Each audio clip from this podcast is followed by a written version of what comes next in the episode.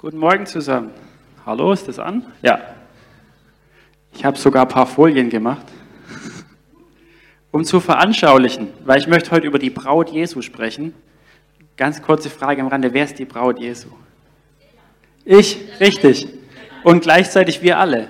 Das ist so das Geheimnis. Das wollen wir später ein bisschen auch drauf kommen. Ich möchte über Aspekte von der Braut reden, weil es hat einen Sinn, dass Jesus dieses Bild von der Braut, von Braut und Bräutigam in der Bibel verwendet, weil er weiß, dass wir über Bilder ganz, ganz viel lernen können, dass wir über Geschichte, Geschichten und Bilder Sachen verstehen können, die äh, sonst komplex wären. Und sogar kleine Kinder können die so verstehen, weil er uns so gemacht hat.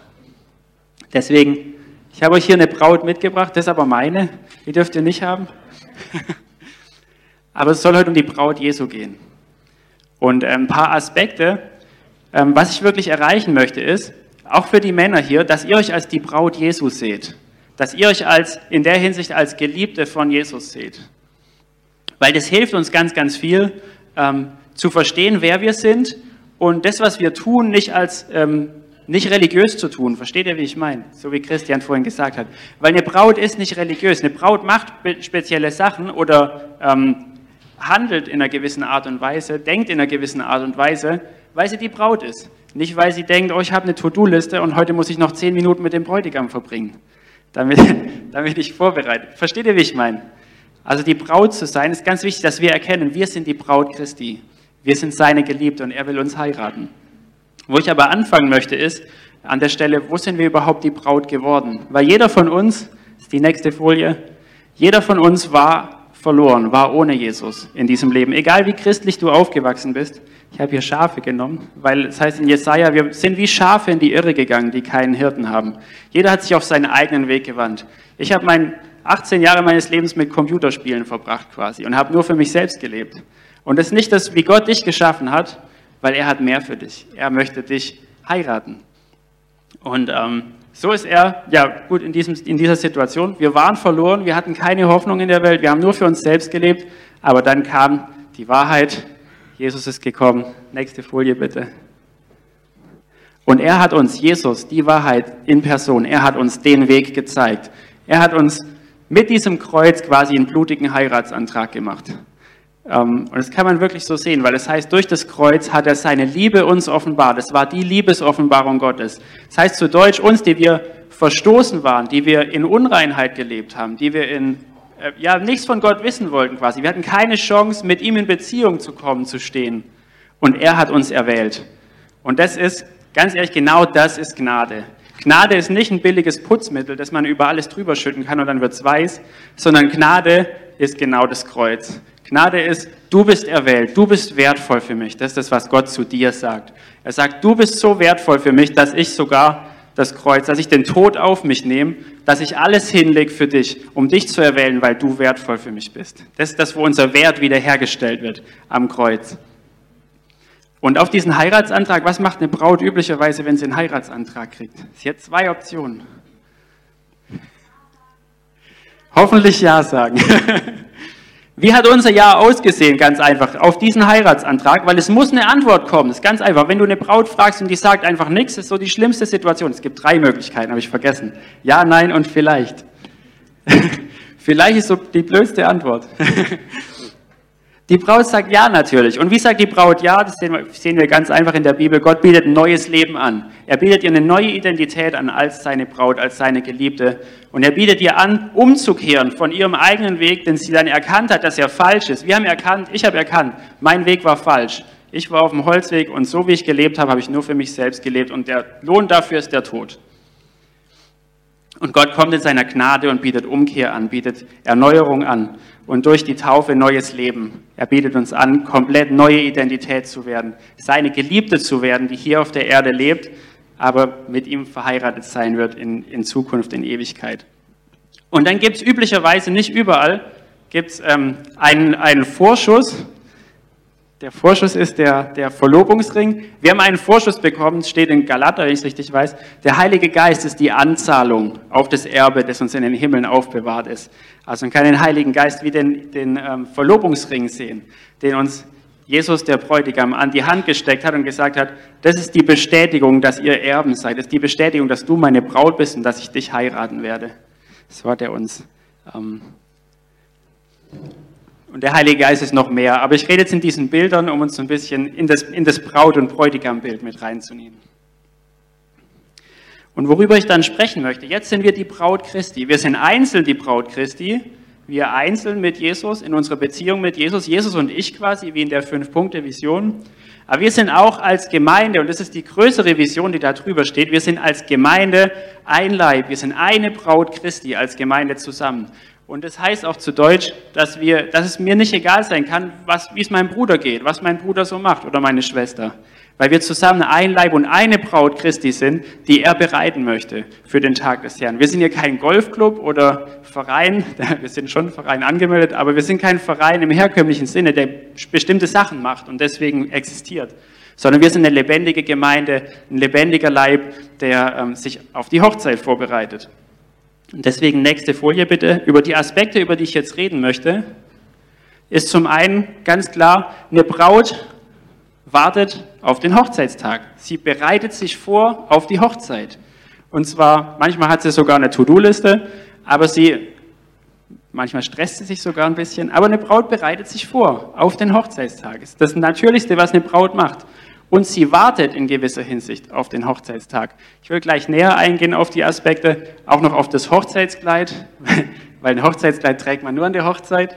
Es gibt ein sehr schönes Bild dafür in der Bibel und ähm, sonst trägt man es in der Regel nicht. Und den Namen Jesu. Die Braut nimmt, wenn sie heiratet, den Namen ihres Ehemanns an. Da steckt ganz, ganz viel äh, Wahrheit drin, über die ich auch noch sprechen möchte. Okay, Thema Vorbereitung. Wir finden in der Bibel eine ganz interessante Geschichte in Matthäus 25. Die lese ich jetzt nicht vor, weil die ist recht lang, von den zehn Jungfrauen. Die zehn Jungfrauen zeigen so, wir sind jeder die Braut Christi. Jeder von uns hat eine Beziehung zu Jesus. Das ist unser Herzschlag hier als Gemeinde, dass jeder von uns eine lebendige Beziehung zu Jesus hat, dass jeder von uns in seine Beziehung investiert und Jesus immer besser kennenlernt und ihn dadurch widerspiegelt. Und wenn du dieses Gleichnis liest, da waren fünf von fünf Frauen töricht, heißt es. Sie waren dumm sozusagen, weil sie haben ihren, ihr Potenzial ins Falsche investiert. Sie hatten kein, nicht genug Öl dabei und als der Bräutigam kam, haben sie es verpasst, weil sie ins Falsche investiert haben. Nicht, weil sie nicht auserwählt waren, die waren genauso auserwählt wie die anderen. Es waren zehn Jungfrauen, die alle mit diesem Bräutigam verheiratet werden sollten. Aber fünf von ihnen waren töricht und waren unvorbereitet. Und das ist ein Gleichnis, mit dem Jesus uns versucht zu sagen, hey, Passt auf, wo ihr eure Zeit investiert. Passt auf, dass ihr euch vorbereitet. Ihr seid die Braut Christi bereit, und das haben die Leute verstanden damals. Und ihr, äh, ja, wo, wo ist jetzt euer Fokus sozusagen? Um meine nächste Folie bitte. In 2. Korinther 3,18 steht so schön, dadurch, dass wir mit ihm Zeit verbringen, mit dem Bräutigam, das ist nichts Religiöses, weil eine Braut verbringt gerne Zeit mit dem Bräutigam. Es ist das Liebste, was sie tut. Und selbst wenn sie viel zu tun hat, dann benutzt sie die Zeit, die sie noch übrig hat, um nicht auf dem Handy rumzugucken und irgendwelche News zu lesen, sondern mit dem Bräutigam Zeit zu verbringen. So versetzt euch ein bisschen in die Braut hinein, um das zu, richtig zu verstehen. Und dann wird sie, so wie es hier steht, wir werden verwandelt in dasselbe Bild von Herrlichkeit zu Herrlichkeit. Dadurch, dass wir ihn anschauen mit unverhülltem Angesicht. Dadurch, dass wir Zeit mit ihm verbringen, erkennen, wie ist eigentlich, wenn du jemand heiratest, dann willst du wissen, wie ist er eigentlich? Wie ist sein Charakter? Und zwar vor der Hochzeit üblicherweise. Dann willst du ihn kennenlernen und wissen, was, was macht der Mensch? Wie denkt er? Was, was ist seine, seine Einstellung? Üblicherweise, ich habe mit meiner Frau über alle möglichen Themen geredet. Sehr gesund zu tun. Ich möchte wissen, wie tickt der Mensch, den ich da heirate? Und ähm, wie, wie sieht es hier für uns als Gemeinde aus? Wir als Gemeinde eine Braut Christi sind, eine Geliebte Gottes. Deswegen haben wir zum Beispiel Lobpreis. Deswegen sind wir ein Haus des Gebets. Deswegen bleiben viele Leute hier mittags den ganzen Tag sonntags und suchen Jesu Angesicht, weil wir sind Menschen voller Leidenschaft für die Ausbreitung seines Königreichs, voller Leidenschaft für ihn, für Jesus, für das, was er macht, für das, wer er ist. Deswegen als erstes fängt es an mit, wir sind ein Haus des Gebets. Wir suchen Jesus, weil wir seinen Charakter lieben, weil wir ihn immer besser kennenlernen wollen. Genauso wie die Braut den Bräutigam sucht und mit ihm Zeit verbringen möchte. Und wenn du Jesus kennst, dann weißt du, Jesus unternimmt total gerne Abenteuer. Jesus sagt, wie im Hohelied steht, er sagt, komm meine Schöne, lass uns nach der Ernte schauen. So ein prophetisches Bild, by the way. Er sagt, komm, lass uns nach der Ernte gucken, die, ob die Ernte schon reif ist. Und wenn sie reif ist, dann essen wir was davon und nehmen sie mit. Also Jesus möchte Abenteuer mit seiner Braut. Er möchte Abenteuer mit dir persönlich und mit uns als Gemeinde erleben. Er möchte uns mitnehmen in das, was er tut, weil er uns liebt, weil er mit uns zusammen Erlebnisse haben möchte und Zeit verbringen möchte.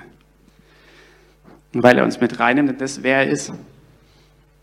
Okay, nächster Punkt.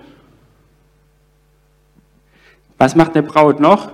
Sie wartet auf den Hochzeitstag, weil der ist noch nicht gleich, und sie erhält sich selbst rein, üblicherweise. Jetzt, um das richtig zu verstehen, weil es gibt unterschiedliche Ansichten, was Reinheit bedeutet, guckt man sich üblicherweise an, wie möchte der Bräutigam mich denn bereitet sehen? Also eine Braut fragt sich dann nicht, üblicherweise, sie, äh, sie fragt sich, wie möchte der Bräutigam, dass ich bereitet bin für die Hochzeit? Wie möchte der Bräutigam mich bei der Hochzeit sehen? Klar sucht sie Hochzeit, oder ja, lassen wir das Bild weg. Aber ähm, genau, habe ich Epheser 4,20 auf dem. Ah ja, genau. Sie möchte so rein sein quasi, wie der Ehemann sie sehen möchte. Und das heißt zu Deutsch, es gibt in dieser, dieser äh, Bibelstelle Epheser 4, 17, da, da, erzählt Paulus den Ephesern, was sie denn alles jetzt nicht mehr sind, wo sie gerettet sind. Und er sagt ihnen zu Deutsch, ihr habt Christus nicht so kennengelernt, weil ihr, habt, ihr seid in ihm gelehrt worden, wie es Wahrheit ist in ihm. Ihr seid in ihm gelehrt worden, wie er ist, wie er seine Braut haben möchte, wie er seine Braut sehen möchte. Und deswegen erhält sich seine Braut, so wie der Bräutigam sie sehen möchte, in Reinheit. Sie bewahrt sich selbst auf, auf den Tag des Herrn. Und so tun wir als Gemeinde wir bewahren uns für ihn. Wir bewahren uns nicht, weil er gesagt hat, dass wir das so machen müssen und weil das unser religiöses Ding ist, sondern wir bewahren uns für den Tag der Hochzeit, weil er was Besseres für uns hat, weil er was Besseres für uns vorbereitet hat. Wir streben nach Einssein mit Gott, nicht nach Einssein mit der Welt mehr. Johannes heißt es, habt nicht die Welt lieb. Wir haben Gott lieb und streben nach Einheit mit ihm. Wir streben danach, ihn mehr zu erkennen und nicht die Welt mehr zu erkennen oder das Böse zu erkennen. Und wir streben danach, einen Bund mit ihm zu schließen und nicht einen Bund mit dieser Welt. Das ist das Natürlichste. Versetzt euch nochmal rein in das Bild von der Braut. Das ist das Natürlichste, was eine Braut tut oder was sie tun sollte, ist, sie bewahrt sich selbst, sie bereitet sich vor. Einfach, weil sie die Braut ist. Nicht, weil sie eine To-Do-Liste vom Bräutigam bekommen hat, sondern weil sie die Braut ist und sich vorbereitet. Und in der Gemeinde, wenn wir uns zusammen vorbereiten, dann kommt es üblicher, oder wenn sich die Braut schmutzig macht, sie guckt, dass ihr ganzer Leib rein bleibt, dass ihr ganzer Leib zubereitet wird. Sie pflegt ihren Leib auch in gewisser Hinsicht. In der Bibel wird oft noch mit Ölen und so weiter, wird die Braut vorbereitet, monatelang für den Tag der Hochzeit. Und so pflegen wir als Leib uns gegenseitig als Brüder und Schwestern in Mentoring, in Hauskreisen. Hast, deswegen die Frage, hast du Leute, die auch in dein Leben reinsprechen können, die vom Heiligen Geist erfüllt sind und sagen, hey, pass mal auf, hier und hier äh, läufst du weg von dem, was Jesus für dich hat. Hier und hier äh, sehe ich Sachen, die, ähm, wo, du, wo du vielleicht verblendet bist oder nicht siehst, was gerade was gerade Gottes Plan für dein Leben ist. Und das ist ein ganz wichtiges Thema, weil wir sind schnell dabei, dann zu sagen, wir wollen nicht richten. Aber der ganz große Unterschied zwischen richten und ermahnen an dieser Stelle, wir haben leider nicht so eine gute Kultur von Ermahnen in Deutschland, aber das kommt hoffentlich wieder, weil das die Königreichskultur. Der ganz große Unterschied ist, ähm, wenn wir uns ermahnen, dann machen wir uns verfügbar und sagen, hey, ich bin, ich bin da, dir zu helfen. Ich bin bei dir, ich bleibe in Beziehung mit dir. Wenn Leute richten, dann kommen sie üblicherweise, hauen raus, was sie sagen wollen und dann gehen sie weg, weil sie die Konfrontation nicht wollen. Beziehungsweise weil sie, ähm, ja, weil sie nur auf Konfrontation aus sind und nicht auf Beziehung und darauf zu bauen und wiederherzustellen. Wenn du ermahnst, dann tust du es aus Liebe. So wie zum Beispiel ganz lustiges Beispiel in der Apostelgeschichte, Stephanus vor dem Hohen Rat, der hat ihnen ganz klar gesagt, hey, das und das und das ist Religion. Das ist nicht, wie Gott euch haben möchte. Und dann hörst du diesen Mann beten, als er gesteinigt, als er getötet wird, Herr, vergib ihnen, weil sie wissen nicht, was sie tun. Vergib ihnen ihre Sünde und rechne sie ihnen nicht an. Das siehst du, Stephanus hat diese Leute geliebt, er wollte sie wiederherstellen. Er hat ein Herz, für sie zu kämpfen und sie wiederherzustellen und nicht sie fertig zu machen. Das ist so der, der Herzensunterschied zwischen Ermahnen und, ähm, und Richten. Okay, wir warten zusammen in Einheit. Nächster Punkt, das Hochzeitskleid. Ah, Moment, eine Bibelstelle hatte ich vergessen. Nochmal kurz zurück. 2. Korinther 11, 2. Ähm, so, zu der Reinheit nochmal. Hat Paulus zu dieser Gemeinde geschrieben, um die er sehr geeifert hat. Paulus hat seine Gemeinden viel ermahnt sozusagen. Er hat gesagt, denn ich eifere um euch mit göttlichem Eifer, so wie Jesus um seine Braut eifert, weil er ist ein eifersüchtiger Bräutigam. Denn ich habe euch einem Mann verlobt, um euch als eine keusche Jungfrau Christus zuzuführen. Also er benutzt da das Bild wieder von der Braut für die Gemeinde Christi, um sie zuzubereiten, weil er als Verwalter quasi, er weiß, dass er, dass er die Gemeinde äh, als eine keusche Jungfrau zubereiten möchte und dass er sie als ja rein bewahren möchte für den Bräutigam. Okay, kommen wir zum Hochzeitskleid. Das Hochzeitskleid, wie gesagt, gibt es nur bei der Hochzeit, sonst zieht man es üblicherweise nicht an. Was ist das Hochzeitskleid? Ganz einfach, es ist üblicherweise ein komplett weißes Kleid und das Hochzeitskleid steht für die Gerechtigkeit Gottes die Gerechtigkeit, die er am Kreuz, das sein Werk, das er am Kreuz getan hat, mit dem er uns rein und heilig vor sich gestellt hat, mit dem er uns rein und heilig für den Tag der Hochzeit zubereiten möchte, damit wir in seiner Gerechtigkeit vor ihm stehen. Und das ist das, was er dann sieht. Er sieht seine Gerechtigkeit, wenn er uns anschaut. Er sieht sein Hochzeitskleid, das er uns mit Blut bezahlt hat. Das ist nicht unser Wert und unser, unser Werk und unser Verdienst, sondern das ist seine Gerechtigkeit, die wir dann anziehen für den Tag der Hochzeit oder schon vorher anhaben und mit dem wir vor ihm stehen. Sein, seine, sein unberührtes, weißes, reines Kleid quasi, als hätten wir nichts falsch gemacht oder als wären wir nie in Unreinheit gefallen. So stellt er uns wieder her durch sein Hochzeitskleid. Und für uns als Gemeinde heißt es, wir rühmen uns oder wir freuen uns darin, dass Jesus für uns gestorben ist. Jesu Tod ist keine traurige Sache mehr für uns, sondern ist die größte Freude für uns. Dass er ans dieses Kreuz gegangen ist, der größte Liebesbeweis. Ist der Beweis, dass er uns wiederherstellen möchte und dass er uns heiraten möchte.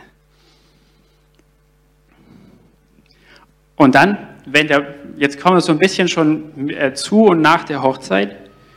Bei der Hochzeit oder vorher schon zum Teil, aber bei der Hochzeit üblicherweise nimmt die Braut den Namen ihres Mannes an. Das heißt auch, der Name Jesus über uns ausgerufen. Oder wir sind in Jesus hineingenommen und tragen seinen Namen. Wir tragen schon, wenn wir sagen, wir sind Christen, tragen wir seinen Namen, weil er ist der Gesalbte und wir sind in ihm Gesalbte. Kannst du nächste Folie machen? So, der Name Jesu steht für, für, für ganz, ganz viele Sachen. Wenn eine Frau den Namen ihres Ehemanns annimmt, dann ist es auch wieder ein Identitätswechsel, der stattfindet. Sie wird quasi, sie gehört zu der Sippe des Ehemannes dann. Und ihr wird alles geschenkt, was der Ehemann auch hat. Und das ist krass, wenn man sich das, ähm, wenn man sich das vorstellt, weil Jesus gehört alles. Er ist der Herrscher des Universums quasi. Durch ihn ist alles gemacht worden, durch ihn ist alles entstanden. Und äh, in seinem Namen bekommen wir quasi seine Kraft, seine Autorität in seinem Namen bekommen wir Schutz, weil wir in seinem Namen auftreten. Wenn man im Namen Jesu auftritt, hat es ein ganz anderes Gewicht, wie in seinem eigenen Namen zu kommen. Und wir bekommen Vollmacht über alle, die seinem Namen widerstreben. Wie, wie der Staat, die Polizei kommt im Namen des Staates üblicherweise oder im Namen von der, von der Macht, hinter der sie steht. Wir kommen im Namen Jesu und im Namen von der Kraft, die er, die er hat, von dem Namen der Person, die er ist. Nicht mehr in unserem eigenen, sondern in seiner Kraft, in seinem Namen. Und die Zukunft, die uns bereitsteht als Braut Christi, wenn wir ihn heiraten werden, nächste Folie bitte, steht in Offenbarung 22,5. Da heißt es, und es wird dort keine Nacht mehr geben und sie bedürfen nicht eines Leuchtes noch des Lichtes der Sonne. Denn Gott, der Herr, erleuchtet sie und sie werden herrschen von Ewigkeit zu Ewigkeit. Das heißt, nach der Hochzeit, unsere Zukunft ist, unser Leben mit diesem Bräutigam, mit Jesus zu verbringen. Wir werden unser Leben nicht irgendwo im Himmel verbringen und er, er, läuft auch darum, sondern wir werden unser Leben mit ihm in Ewigkeit verbringen und mit ihm herrschen von Ewigkeit zu Ewigkeit. Das ist das Erbe, das er uns zubereitet aktuell und das ist das, wozu er uns ähm, ja, wozu uns heiraten möchte. Das heißt zu Deutsch, auch wenn du dich vorbereitest, du bereitest dich vor auf ein Leben in enger Beziehung mit ihm, mit ihm zu herrschen, mit ihm zusammen zu regieren und mit ihm zu sein in Ewigkeit. Und so in Offenbarung 22, 17 steht noch ein interessanter Vers. Da heißt es, dass der Geist und die Braut sagen, komm. Das ist ganz interessant. Da sagt die Braut genau das Gleiche wie der Geist. Das heißt, Üblicherweise, wenn du, wenn du Paare anschaust, die werden immer mehr gleich, so ein bisschen in ihrer Gesinnung, wenn es, eine gute Partnerschaft ist. Versteht ihr, wie ich meine? Und so ist, wenn wir mit Jesus eine gute Partnerschaft, eine gute Beziehung haben, gucken wir immer wieder auf das Gleiche und haben die gleichen, die gleichen Wünsche. Und so sagt hier die Geist und der, äh, der Geist und die Braut, die sagen beide, komm, die laden beide ein, die laden andere in diese Beziehung mit Jesus ein, weil sie auf das Gleiche bedacht sind und, und ähm, auf das Gleiche ausgerichtet sind, weil sie die gleiche Gesinnung haben. Und sie laden ein, komm und nimm das Wasser des Lebens umsonst. Und ähm, Jesus will uns einladen, diese Gesinnung zu haben ihn kennenzulernen, wie er wirklich ist und seine Braut zu sein. Und ähm, das, das hilft uns wahnsinnig zu verstehen, dass wir Christi Braut, seine Geliebte sind, für die er alles gegeben hat und für die er kämpft mit Eifersucht. Mit Eifer strebt er nach uns, heißt es. Und äh, er, er kämpft für uns und möchte uns heiraten, weil wir so wertvoll für ihn sind, weil wir nicht Dreck sind am Rande, sondern weil er uns wiederhergestellt hat. Und der Benny wird jetzt noch hochkommen und ein bisschen spielen. Und ich möchte, dass wir uns jetzt fünf bis zehn Minuten lang Fragen mit Beziehung, äh, mit, mit Jesus in, ins Gespräch gehen und ähm, uns fragen, wo stehe ich? Bin ich vorbereitet? Weil wir wollen nicht die törichten Jungfrauen sein, die nicht vorbereitet sind. Weil Gott hat gesagt in Sprüche 9, die Weisheit ruft. Wer, wer Weisheit mangelt, Jakobus ist es, der soll einfach fragen und es wird ihm gegeben werden. Und Weisheit heißt zu Deutsch an der Stelle, sein Potenzial, seine Zeit auf das, in das Richtige zu investieren, auf das Richtige zu setzen. Und Jesus will uns kennenlernen, dass wir ihn kennenlernen, so wie wir sind. Ja, ich bete noch und dann fragt euch selbst, bin ich vorbereitet oder bin ich auf das Richtige ausgerichtet? Warte ich quasi auf den Tag des Herrn? Sehne ich ihn herbei?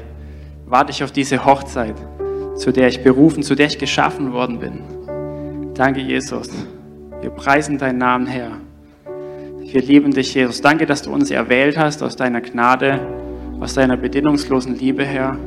Danke, dass du alles getan hast, um uns komplett wiederherzustellen um uns in diesem weißen Kleid rein und heilig vor dich zu stellen, Herr. Danke, Herr, dass du uns durch dein Wort wäscht, dass du allen Dreck abwäscht, Herr, dass deine Wahrheit uns frei macht, Jesus. Wir lieben dich, wir wollen dich immer besser kennenlernen, Herr. Du bist alles für uns, du bist unser Leben geworden, Herr. Das heißt, unser Leben ist verborgen in Gott. Das heißt, um dein Leben zu finden, musst du bei ihm suchen. Wir suchen nicht mehr in der Welt, Herr, weil du bist unsere Erfüllung. Wir lieben dich, Jesus. Lass uns dich erkennen mehr und mehr, Herr, so wie du bist, Herr. Halleluja.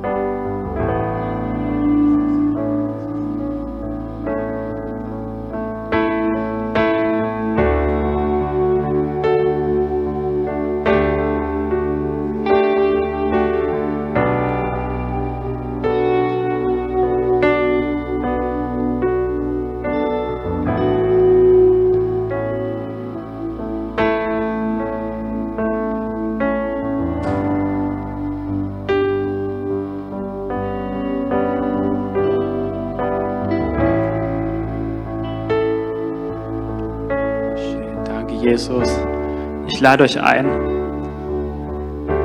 alles dran zu setzen an diese Beziehung mit Jesus. Und so verrückt zu werden wie eine Braut nach dem Bräutigam, weil sie ihn heiraten möchte, weil sie wissen möchte, wer er ist und wie er ist eure Zeit da rein zu investieren, eure Energie, euer Potenzial, eure Gaben, alles, was ihr habt und seid. Weil das ist das, was eine Braut üblicherweise tut. Das ist nicht kompliziert für eine Braut. Sie weiß, ich bin die Braut, ich werde diesen Mann heiraten. Deswegen verbringe ich meine Zeit und mein Leben mit ihm. Und deswegen investiere ich jetzt schon in diese Beziehung rein. Und deswegen, auch wenn dieser Bräutigam mit mir Sachen machen möchte, vor denen ich Angst habe, zum Beispiel, wie wir vor dieses Thema hatten, dann Üblicherweise betet man nicht, bis Angst verschwindet, sondern Gott führt einen dahin, Angst zu überwinden. Genauso wie wenn dich dein, dein, dein Bräutigam herausfordert, mitzukommen auf eine Reise, wo du Angst hast, dann kannst du diese Schritte gehen, weil du weißt, er ist gut. Und wenn du seinen Charakter immer besser kennenlernst, dann überwindest du deswegen, weil du weißt, was er mir, weil ich diesen Mann kenne, weil ich diesen Jesus kenne und ich weiß, dass er gut ist. Deswegen vertraue ich einfach und komm mit und du überwindest ganz automatisch, weil du seinen Charakter kennenlernst und lernst, wer er ist und dich die Liebe, die Angst überwinden lässt. Und wenn Angst überwinden, überwunden ist, ist sie weg. Es gibt nichts mehr zum Angst haben dann. Versteht ihr, wie ich meine? Es ist, Angst verschwindet nicht einfach, sie wird überwunden. Gott führt uns dazu, Angst zu überwinden. Deswegen ist Angst nichts nichts Schlimmes mehr für uns. Versteht ihr, wie ich meine? Es ist ganz normal, dass eine, eine, Braut unsicher ist auf den Tag der Hochzeit, weil sie nicht weiß, wie genau wird es aussehen, was genau kommt. Viele hier, die verheiratet sind, ihr wisst, wovon ich rede da. Wahrscheinlich auch viel unsicher auf den Tag der Hochzeit. Aber wir kennen den Bräutigam. Wir wollen ihn immer besser kennenlernen und wir wissen sein, wir lernen seinen Charakter und wissen, dass er gut ist. Und dann wir, überwinden wir diese Angst, quasi diese Unsicherheit. Und sagen aus vollem Herzen Ja zu diesem Mann. So wie bereits bei der Verlobung sagen wir mit vollem Herzen, mit ganzem Leben Ja. Ich will mein Leben mit dir verbringen.